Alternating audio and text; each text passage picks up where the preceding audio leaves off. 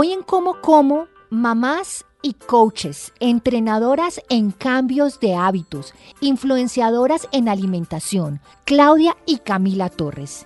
Mismatch Ladies, así las podemos encontrar en las redes sociales. Ganadoras del premio Mejor Influencer Food Lover, o sea, amantes de la comida, pero sobre todo de la buena comida y la buena alimentación. Hoy invitadas en Como Como. Para poder vernos como queremos, lo primero es alimentarnos como debemos. Elegir una nutrición deliciosa, poderosa y sobre todo real. Lo segundo es entender que perder peso no es cuestión de kilos de menos, es un tema de hábitos sanos y sobre todo sostenibles en el tiempo. Soy Patricia López y quiero que me acompañen en Como Como, donde aprenderemos de los mejores expertos a comer bien, pero sobre todo a comer delicioso. Bienvenidos. Claudia y Camila, mil gracias por estar aquí y bienvenidas. Hola, Patricia, gracias por invitarnos. Bueno, las tenemos a las dos, pero vamos a organizarnos para poder conversar de esta cantidad de cambios de hábitos y de cómo a través de ese movimiento de mis Match Ladies ustedes promueven el comer bien, porque dicen que comer bien es tan fácil como comer mal. Y podemos abordar esto a través de cuatro pilares básicos y vamos a ir repasándolos eh, de esos cuatro pilares que hacen que efectivamente comer lo podemos mirar como algo muy bueno o algo muy malo. Y yo antes de empezar con estos cuatro pilares, quisiera que Camila me contara cómo es esto de comer bien tan fácil como comer mal. Mira, Patricia, nosotros incluso mucho antes de certificarnos como coaches en cambio de hábitos empezamos este cambio en nosotras y por eso llegamos a esto. Y pensamos en el lema de come bien tan fácil como comes mal porque dejamos de pensar en soluciones cerradas que estábamos que estaban muy lejos de lo que necesitábamos eh, nos hicimos más conscientes de cuáles eran las prácticas, rutinas y problemas que debíamos resolver, pero sobre todo empezamos a estar mucho más atentas de lo que pasaba en nuestro interior y hacer un cambio de adentro hacia afuera. Y con eso descubrimos que definitivamente sí se podía adquirir herramientas sencillas para interiorizar buenos hábitos alimenticios, que sí se podía sanar el cuerpo y la mente con prácticas eh, de alimentación que no son para nada aburridas y que sí se puede lograr cumplir objetivos y dejar de sabotear cada decisión que tomamos respecto a cómo nos alimentamos con cuatro pilares, de los cuales te quiero comentar el primer pilar, que es eh, tomar conciencia de los hábitos.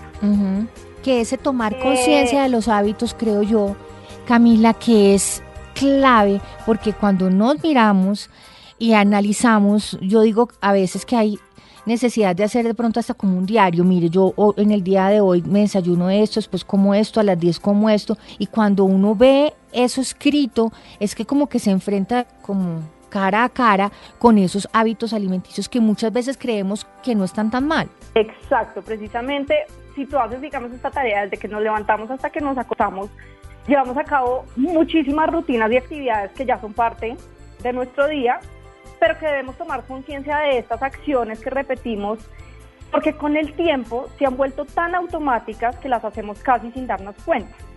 ¿Y qué pasa? Al hacerlas, o sea, hacerlas con conciencia o sin conciencia es lo que va a determinar que hagamos buenos hábitos o malas hábitos. ¿Por qué? Porque advertir los que son adecuados para nosotros y aquellos que, por así decirlo, nos, nos están haciendo daño, van a hacer una gran diferencia en la calidad y en el cambio de hábitos que yo quiero tener. Entonces nuestra, nuestra recomendación principal para este primer pilar es, primero, analizar qué estamos haciendo mal y segundo, aprender sobre lo que queremos cambiar para ya llegar a tener una conciencia. En ese tema de tomar conciencia de esos hábitos, a veces cuando vivimos con varias personas y cuando estamos en familia o cuando estamos en pareja, esos hábitos hay que verlos así como global, como en la familia, o se puede una persona en la familia cambiar sus hábitos sin tenérselos que cambiar a todo el resto de los miembros? Pues en nuestra experiencia y en la experiencia de cientos de alumnos que hemos tenido en nuestro programa, casi siempre el cambio de hábitos comienza por una persona de la familia. ¿Por qué? ¿Qué pasa? Cuando la persona tiene ese incentivo, tiene esas ganas de cambiar y empieza a interesarse, hay algo dentro de la familia que empieza como por así decirlo a impregnarse. A nosotras nos pasó eso, nosotras empezamos cada una su cambio por una condición de salud que teníamos y inmediatamente fue más fácil con nuestros hijos que eran pequeños, porque pues podíamos nosotros tener la autonomía de crear sus hábitos, pero con nuestros esposos poco a poco ellos fueron viendo nuestro cambio y también empezamos a introducir cambios, digamos, sobre todo en la cocina, en la alimentación, en el movimiento, que ellos también empezaron a ver que tenía buenos resultados en nosotros y lograron también un Claro, se antojaron, se antojaron. Claudia, ¿cómo se...? Y ahí empiezan los cambios. Sí, claro. Y quisiera preguntarle a Claudia cómo se detectan los problemas, o sea, cómo se detecta efectivamente, yo tengo que hacer un alto en el camino y algo tiene que haber, pero yo tengo que cambiar.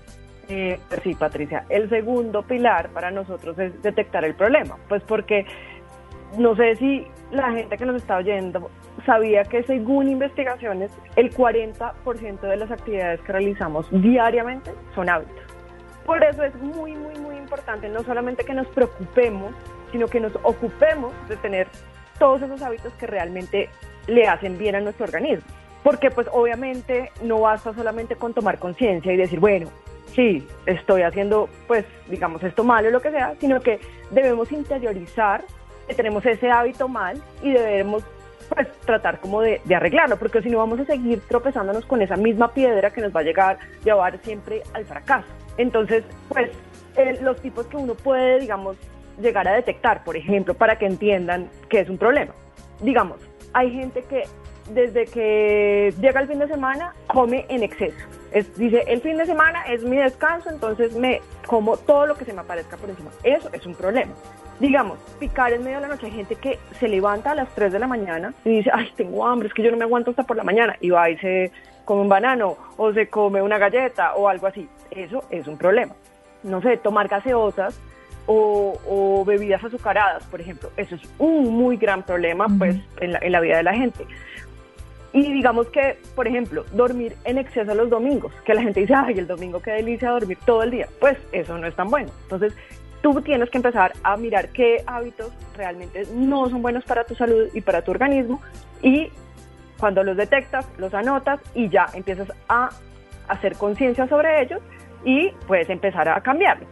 Obviamente esta lista puede ser larguísima como uno, uno lo permita, ¿no? Porque uno al fin y al cabo es el que decide hacer las cosas mal o hacerlas o hacerlas bien, exacto. Sí, y nosotros pues tenemos que recordar que somos el reflejo de todo lo que hacemos, o sea, que cada paso que damos va a tener una respuesta en nuestra salud y en nuestras emociones y en la apariencia que tanto estamos buscando siempre que sea la perfecta y en las relaciones con los demás.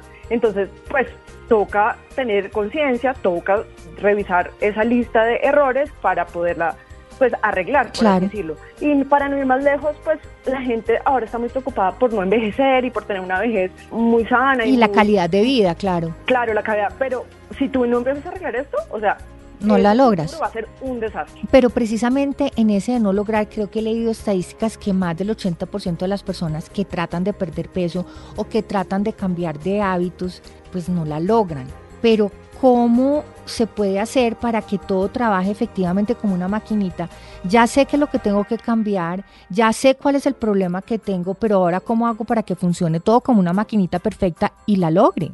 O sea, yo no sé esas estadísticas del 80% de las personas que no, que cuelgan la toalla. Hábito es una red de conexiones entre las neuronas que se van creando en el cerebro y que gracias a todas las veces que uno repite esa misma acción se van interiorizando. Lo que ayuda precisamente a esa maravillosa máquina cerebral a crear nuevas conexiones es hacer un buen trabajo de coordinación. Hacer un trabajo de coordinación consiste en dos aspectos fundamentales. Tener herramientas a la mano y metodologías que logren ayudarnos a cambiar los hábitos, pero sobre todo que sean acordes a nuestro estilo de vida. Precisamente nosotros... Sí, si no voy a eh, comer, eh, si no voy a comer mecato, pues no lo tengo en mi casa. Cosas así. Exactamente, exactamente. O digamos disparadores de acción. Supongamos, si yo quiero empezar el tema de tomar agua con limón o agua con vinagre de manzana, pero se me olvida, pues yo sé que todos los días le preparo a mi niña la lonchera. Entonces pongo desde la noche anterior un vaso de agua y el vinagre de manzana al lado ese es un disparador de acción. ¿Qué pasa con, con, todas estas herramientas y metodologías? Que nos ayudan a empezar a interiorizar esos hábitos, pero también tenemos que pensar que sean acordes a nuestro estilo de vida, que sean viables, que estén a la mano, ¿sí? porque digamos, yo quiero empezar a, ahorita que vamos a hablar más adelante de, de empezar una dieta más a base de plantas, no compro verduras y frutas. Pues no me lo puedo comer. Pues, pues, no me lo puedo, no, por más que vea la receta en internet, pues no, no voy a poder prepararla, ¿sí? Entonces, todo lo que hagamos en pro de nuestros hábitos debe estar bien engranado para que podamos mantenerlos eh, esa máquina andando. Claudia, ¿cómo se crean esos objetivos y esas rutinas acordes con ese estilo de vida que queremos llevar, con esos hábitos que queremos cambiar y modificar? Obviamente tenemos que ser realistas y obviamente ninguno de nosotros se va a levantar un día diciendo hoy voy a comer sano y de pronto como por arte de magia pues ya está hecho, ¿no? Como decía Cami, tenemos que hacer como cosas para que esto funcione. Entonces definitivamente necesitamos crear objetivos y conectarlos con esas rutinas que vayan acorde a lo que vamos a hacer cada día. Así nos aseguramos una hoja de ruta que nos guiará al cumplimiento de lo que nos planteamos. Lo mejor de esto es que si uno tiene los objetivos claros y define con exactitud lo que quiere hacer, uno no gasta pues tiempo ni energía en algo que pues no le dejará a uno ni aprendizajes ni buenos resultados. Entonces, un ejemplo, nosotros siempre hablamos del ejemplo del agua con vinagre de manzana que recomendamos mucho en las mañanas y entonces decimos pues hay gente que no le gusta el vinagre de manzana o hay gente que se le olvida levantarse por la mañana y pues servirse el agua con el vinagre de manzana. Entonces, ¿qué hacemos? Decimos, empezamos a usar todas esas herramientas, digamos, de disparadores o de, de anclajes y lo unimos con el estilo de vida. Entonces, digamos, nosotros somos mamás y esas, o sea, las mamás generalmente por las mañanas, digamos, si tenemos niños chiquitos como mi hermana y yo, entonces tenemos que preparar la lonchera de nuestros hijos. Entonces, según eso, nos levantamos temprano y si lo que primero queremos hacer en el día es tomarnos ese vaso de agua con vinagre de manzana, ¿qué hacemos? Pues dejamos todo listo al lado de la lonchera de nuestros hijos, que, que es, obviamente, eso sí seguro, no se lo vamos a quitar de la rutina de nuestros hijos, pues porque es algo muy importante y lo tenemos súper interiorizado seguramente. Entonces, ahí mismo lo que vamos a hacer es a interiorizar ese hábito según ese estilo de vida que tenemos.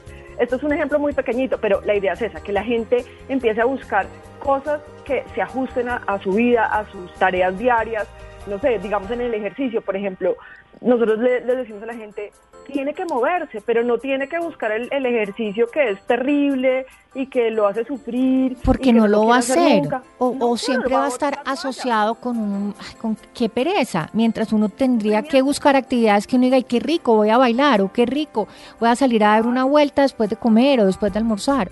Hay gente que no sirve para hacer ejercicios de, pues, no sé, de saltar o de correr o de eso, entonces, no sé, de pronto le gusta más el yoga, el pilates, pues busque esos ejercicios que de pronto le van a llenar el corazón, por así decirlo, de alegría y le van a ayudar a cumplir esos objetivos que, está buscando. Igual con la alimentación, entonces, pues no sé, como que tienen que tratar de buscarle eh, el, no sé, como el sentido a, cocinar, a ir a hacer el mercado, o sea, buscar como cosas que los motiven a seguir adelante y se ajusten con su vida para, que, para que no vayan a tirar la toalla pues tan fácil, va a funcionar. Tan fácil, porque efectivamente cambiar hábitos no es tan fácil. Si usted ha comido toda su vida paqueticos y comida ultraprocesada, pues de un minuto a otro, pues su cuerpo no va a entender qué es lo que está pasando. Entonces, todo este tema se requiere, creo yo, de tener un propósito y una motivación muy grande. Pues ya que estabas diciendo eso, nosotros digamos que le insistimos mucho a nuestros alumnos y a las personas que hemos como guiado en el cambio de hábitos,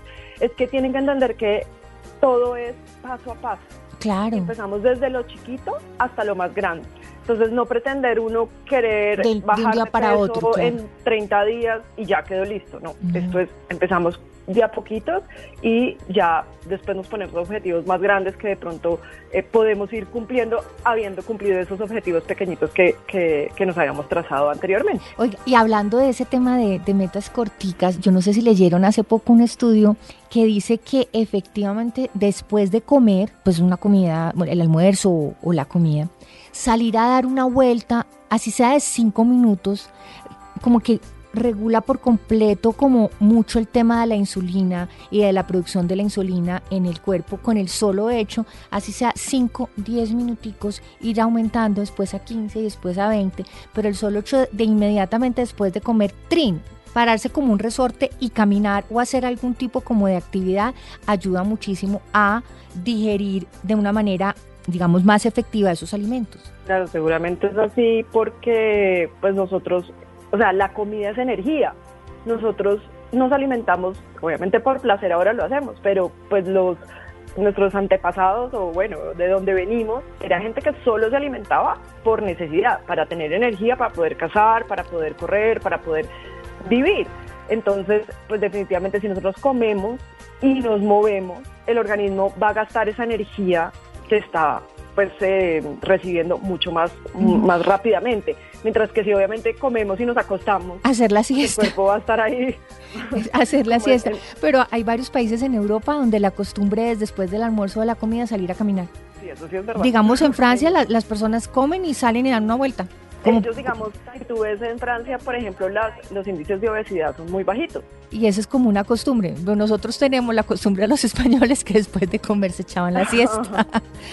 claro, y ellos comen además muchísimo. y tardísimo eh, además. embutidos y todo eso, tardísimo. Y comen muy, muy tarde. Un índice, y tienen un índice de, enfermedades cardiovasculares altísimo, por ejemplo. Ahí se puede ver, en, esos índices de, de, los países y de sus hábitos, sí, se puede entender bastantes cosas. Eso es muy interesante, por eso hay que estar, hay que leer hay que estar informados. Niñas, hablemos de, del vegetarismo, o al menos la intención, digo yo, al menos querer alimentarnos más de esta comida real que tanto estamos escuchando, la comida de la plaza de mercado, la comida de la tienda de la esquina, la comida de alimentos verdes, del plato lleno de colores. ¿Cómo podemos ir más hacia ese tipo de alimentación? Bueno, Patricia, yo creería que lo primero que deberíamos explicar, porque se tienen muchos mitos y creencias limitantes sobre esto, es ¿Qué es el vegetarianismo? El vegetarianismo es un tipo de dieta que está basada principalmente en el consumo de alimentos provenientes de, plantas. Una persona vegetariana, por así decirlo, no consume alimentos que impliquen matar a un animal. Por ejemplo, la carne, el pollo, el pescado. No obstante, hay otros grupos de etiquetas dentro de ese vegetarianismo que sí permiten el consumo de alimentos de origen animal, como por ejemplo la leche, los huevos, la miel. Y también saber que hay una diferencia grande entre el vegetarianismo y el veganismo. Sí, que, eh, que ya el veganismo no come ni siquiera un huevo. Sí, el veganismo es más un estilo de vida que tiene una implicación moral. Además de ser una forma de alimentarse, los veganos consideran que el ser humano no está por encima de ninguna especie animal y, que no este tenemos por qué comérnosla, claro. Exacto, de ese modo rechazan cualquier tipo de producto animal, no solo la alimentación, sino una prenda de vestir, de calzar, Niñas, de pero belleza. yo quisiera preguntarle si una dieta vegetariana es una dieta aburrida, si es difícil de llevar, si es costosa y sobre todo si uno queda bien alimentado solamente comiendo vegetales. Mira, es importante saber que cuando se elige cualquier etiqueta, sea la que sea, sea veganismo, vegetarianismo, flexi-vegano, ni vegano, lo importante es tener responsabilidad y conocer que uno debe tener una alimentación que tenga todos los valores nutricionales fundamentales para tener una buena salud. Y ese es el problema cuando se han creado mitos en todo este tipo de, etiquetas como la vegetariana. Por ejemplo, lo que tú dices, la, la comida vegetariana carece de proteína. Hay muchísimos productos de origen vegetal que tienen un buen contenido de proteína. yo quisiera explicar que los alimentos se clasifican en un grupo de alimentos por lo que más tienen, pero no quiere decir que no contengan otro grupo de alimentos. Por ejemplo, una nuez, 100 gramos de nuez, contiene aproximadamente unos 14 gramos de proteína, 59 gramos de grasa y 13 gramos de hidratos de carbono. Se, o sea, se define la nuez como una grasa, pero mira que no tiene proteína. Entonces ahí la importancia es hacer platos nutritivos que compongan los aminoácidos que son esenciales para mantenernos bien y los macro y micronutrientes que necesitamos para estar saludables. Por eso la importancia de lo que hablamos anteriormente de conocer sobre la alimentación o lo que vamos a cambiar. Claro, y yo creo que el tema también de si es vegetariano es costoso, se remite también a si comer comida real es costosa, ¿no? Podemos encontrar este tipo de alimentación vuelvo y repito, en la tienda de la esquina o en la plaza de mercado. Un ejercicio muy bonito con todos los alumnos y es que les decimos que vayan al supermercado con un papel y un lápiz y empiecen a anotar los precios de los productos de origen animal, empaquetados, procesados, respecto a los alimentos naturales que pueden incluirse en la dieta vegana o vegetariana y que luego hagan como una comparación y un análisis y siempre la conclusión es que armar platos vegetarianos resulta mucho más barato que el otro tipo de alimentación. ¿Por qué? Porque las personas creen que las dietas vegetarianas deben estar compuestas, digamos, por suplementos o superalimentos que vienen ya empaquetados, que sí son costosos, pero una dieta vegetariana en primera instancia debería en su mayoría componerse con alimentos naturales como las frutas, las verduras, los cereales integrales, las legumbres, los granos enteros. ¿Se puede incluir lácteos en este tipo de alimentación? Como te decía, hay unos vegetarianos que se llama lacto-vegetarianos, que pueden incluir lácteos. Hay otros que se llaman ovni-vegetarianos, que pueden incluir huevos. Uy, sí, porque pues ya depende. Depende de cada cual. Ah, es que unas espinacas con cremita y así quesito por encima gratinado, eso es delicioso. Y si además le pone uno unos eh, champiñoncitos con ajo y perejil y un huevito encima, eso es muy rico para el desayuno. Y son, eh, y son recetas súper fáciles y que efectivamente tienen puros alimentos reales. Exacto, yo creería que lo más, que para romper ese mito de que la alimentación es monótona y difícil de llevar, pues la de a base de plantas, es que si conocemos los alimentos y su origen y sus beneficios y sus preparaciones y la mejor manera de mezclarlos, uno puede llegar a preparar platos increíblemente variados, deliciosos, coloridos, con altos niveles sensoriales, capaces de deleitar el paladar no solo de los vegetarianos o veganos, sino de cualquier de persona cualquiera, de acuerdo. cualquier etiqueta. De acuerdo, tal cual. Claudia, yo sí quisiera hablar de los beneficios de llevar una dieta vegetariana y yo ahí les eché al agua un par de mis preferidas, porque últimamente ando adicta a desayunar en una, una, cazuelita que hago con champiñones y mantequillita y encima le pongo un huevo y le pongo quesito derretido y eso para mí es lo máximo a la hora del desayuno. Pero ¿cuáles son los beneficios de escoger este estilo de vida? Primero, pues obviamente definitivamente comer más verduras y frutas en nuestra dieta y pues más alimentos eh, de, que provengan de la tierra nos va a traer un montón de fibra. Entonces la fibra es uno de esos elementos en nuestra alimentación que es muy muy importante. Entonces primero vamos a tener una mejor digestión. ¿Por qué? Pues porque esa fibra nos va a ayudar a mover mejor todos los residuos que generamos.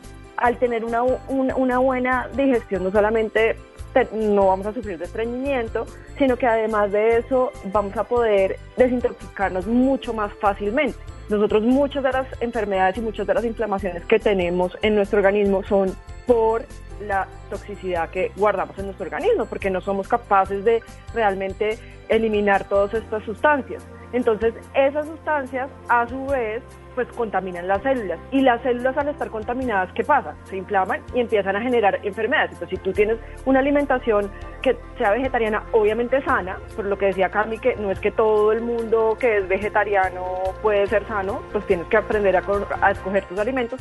Pero si llevas una, una dieta vegetariana sana, pues obviamente vas a evitar enfermedades como, no sé, un cáncer, eh, problemas cardiovasculares, como hipertensión o, no sé, riesgos de sufrir, de sufrir un infarto o un derrame cerebral. Eh, fuera de eso, pues las frutas y las verduras en general, todos estos alimentos tienen muchísimos antioxidantes que nos ayudan no solamente a combatir esas enfermedades, sino que además nos ayudan a estar más jóvenes, a, rejuvenecernos y a evitar el envejecimiento, por así decirlo, precoz o adelantado que mucha gente está viviendo ahorita, porque si, yo no sé si has oído, pero ahí es, hay gente que se va y se hace estudios de, de cuál es su edad metabólica. Y es tristísimo porque gente de 30 años tiene edades metabólicas de 10, 15 años mucho más avanzadas de lo de, de esa edad. ¿Y, de qué depende, de qué depende tener una edad metabólica pues igual a la de los años o incluso menor? Pues que tu organismo está funcionando de manera correcta y está y es capaz de luchar contra todo esto que lo ataca, que puede ser contaminación, estrés, todos esos agentes externos que, que, atacan el organismo y que uno tiene que estar pues a la defensiva pues de esto. Y es lo que nos causa al final todas las enfermedades. O sea, lo que más nos ayuda a tener una edad metabólica buena es que cuando realmente envejezcamos y que seamos realmente viejos, pues, pues tengamos una vejez amigable, que podamos seguir funcionando y no llegar a una vejez que sea completamente no sé, discapacitante. Sí, incapacitando, o sea, pegado de un, eh, no sé, de una bobina de, oxígeno, o sin poder caminar, o sin, sin, tener su cabeza, pues con sus cinco sentidos, sin poder, digamos, mm, no sé, estar uno dependiente siempre de los medicamentos. Y yo creo que esto depende mucho de esa conciencia, de esas decisiones y de esos cambios de hábitos que se pueden hacer cuando todavía estamos a tiempo de hacerlo. Entre más jóvenes podamos empezar, mejor. Además, porque no solamente cambiando hábitos y si digamos este hábito digamos de comer más vegetales y más frutas y más de estos alimentos que podría ser, llamarse vegetarianismo pero podría ser ni siquiera vegetarianismo sino es tener un consumo mucho más grande de estos grupos de alimentos y tratar de evitar un poco más el consumo de, procesados y de industrializados y además de, pues, de proteínas animales en exceso. Es que también estamos ayudando al ambiente pues porque es menos contaminación y fuera de eso, pues obviamente, no sé, vamos a tener mucha más energía también. Claro. Porque nuestra alimentación al ser más sana y más, más suave, pues obviamente más ligera, pues nuestro organismo no se va a tener que esforzar tanto para hacer una digestión como si te comes todos los días no sé cuántos gramos de carne o estás comiendo comida procesada que tiene cantidades extravagantes de azúcar y de grasas malas y de sodio tu organismo va a tener que hacer demasiado esfuerzo para poder sacar todas las toxinas que recibe de eso. Bueno, un ejemplo de una alimentación con una dieta vegetariana, ¿cómo sería en un día a día el cómo como de una persona vegetariana? Hay mil opciones y lo que decimos podemos meterle hasta huevo, a veces lácteos o lo que sea. Entonces digamos que a nosotros nos encanta, por ejemplo, la comida mexicana. Entonces acá en esta casa, por ejemplo, nos encanta a veces hacer lo que se llama chilaquiles veganos entonces para el desayuno. Entonces, digamos, hacemos con tortillitas de estas, o sea, los totopitos estos de, de, maíz normal que tú puedas encontrar. Puedes hacer una salsa de tomate, de tomate cocinado, como si fueras a hacer una pasta, pero solamente tomate.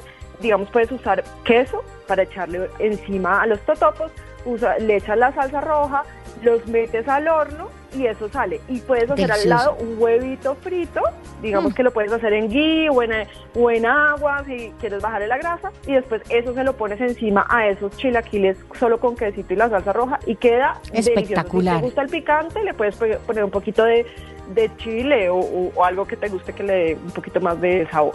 Bueno, ese es un desayuno, ese es un desayuno, wow, espectacular. Y ahora pasamos. no es aburrido. No, para nada. Para nada. Y ahora pasamos entonces al mediodía. Bueno, el almuerzo, por ejemplo, nosotras nos encantan los garbanzos, por ejemplo, además los garbanzos que nos ayudan un montón a mejorar nuestro estado de ánimo, por ejemplo, es un dato para que sepan. Tienen un montón de fibras, son altos en proteína dentro del, grupo de alimentos en el que se encuentra y nos encanta prepararlos al curry. Entonces, lo que hacemos es que cocinamos los garbanzos, a veces los dejamos preparados desde días anteriores y los congelamos en porciones.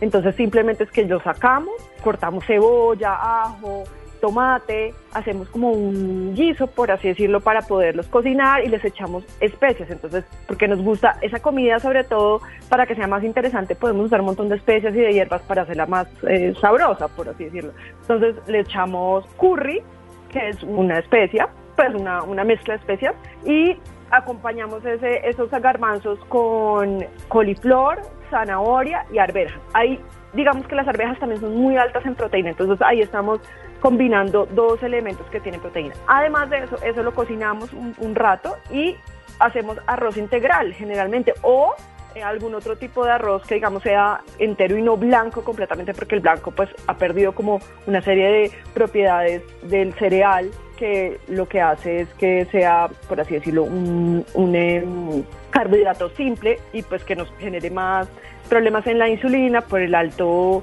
contenido de glucosa que tiene. Y ya sabemos que el arroz lo debemos preparar antes y guardarlo un ratico en la nevera y que de esa manera va a ser mucho mejor para nuestra insulina. Eso lo hemos aprendido aquí en Como Como en cuanto a entrevista. Buenísimo, imagínate. Entonces ya con el arroz y te sirves eso con arroz y nos, se hace una deliciosa ensalada mixta. Nosotros le echamos aguacate, le echamos eh, champiñones, bueno, lo que encontremos de verduras se lo echamos. Y a veces les echamos semillas encima, entonces les echamos semillas de calabaza, semillas de girasol, eh, a veces le echamos quinoa tostada. Entonces todo esto, imagínate toda esta cantidad de alimentos. Ya, ya con eso ya no ya no tengo más, ya más hambre, ya por la noche no quiero comer, o sea, cena no, cena rapidito, un caldito y ya. La, la, gente entonces ahora vamos a la cena. Digamos que hay gente que hace ayunos largos, entonces de pronto solamente hace dos comidas al día. Nosotros generalmente hacemos ayunos algunos días de la semana, entonces solamente comemos dos veces al día. Pero digamos que si uno quiere cenar ligero, porque pues obviamente esta comida fue súper... Súper saciante, sí. Sí, súper saciante. Entonces por la noche uno simplemente se puede hacer. A nosotros nos encantan ahora estar haciendo un montón de arepas que no son eh, de maíz refinado ni nada, sino que tienen avena, eh, almendras, chía. Uno puede hacerse una arepa porque la arepa es como el siempre el comodín de la gente para cenar, ¿no? Entonces nosotros decimos que se puede usar esa arepa, pero de buena forma. Entonces uno coge esa arepa, le puede untar un no sé, un cuarto de aguacate a esa arepa, va y coge un pedazo de cale y lo tuesta un poquito en un sartén con un poquito de aceite de coco y limón, se lo echa encima y le puede echar unos germinados y unas semillitas y ahí quedó una super cena deliciosa que es pequeñita pero súper rica y sustanciosa, pues te va a dar todos los nutrientes y te va a dejar dormir tranquilo y ligero. Pues Claudia y Camila Torres, qué delicia de entrevista. Me van a matar porque este podcast quedó más largo que todos los podcasts de la historia de la humanidad de Como Como. Pero es que estaba tan interesante la charla y he aprendido tanto de ustedes hoy que primero quiero darles las gracias por esa generosidad de compartir ese conocimiento y de explicarlo de una manera tan fácil de entender. Yo creo que a través de este podcast hemos logrado, a través de esta información y de grandes especialistas como ustedes, que las personas empiecen efectivamente a hacer conciencia de cómo cambiar esos hábitos y vivir una vida más saludable. Mil y mil gracias y espero que este sea el primero de muchos, muchos podcasts porque se me quedó mucho, pero mucho en el tintero. Claro, Patricia, muchas gracias a ti por la invitación. Un abrazote. estamos abiertas a todas las... Qué delicia. Mil y mil gracias. Un abrazo. Chao, chao. Vale, gracias.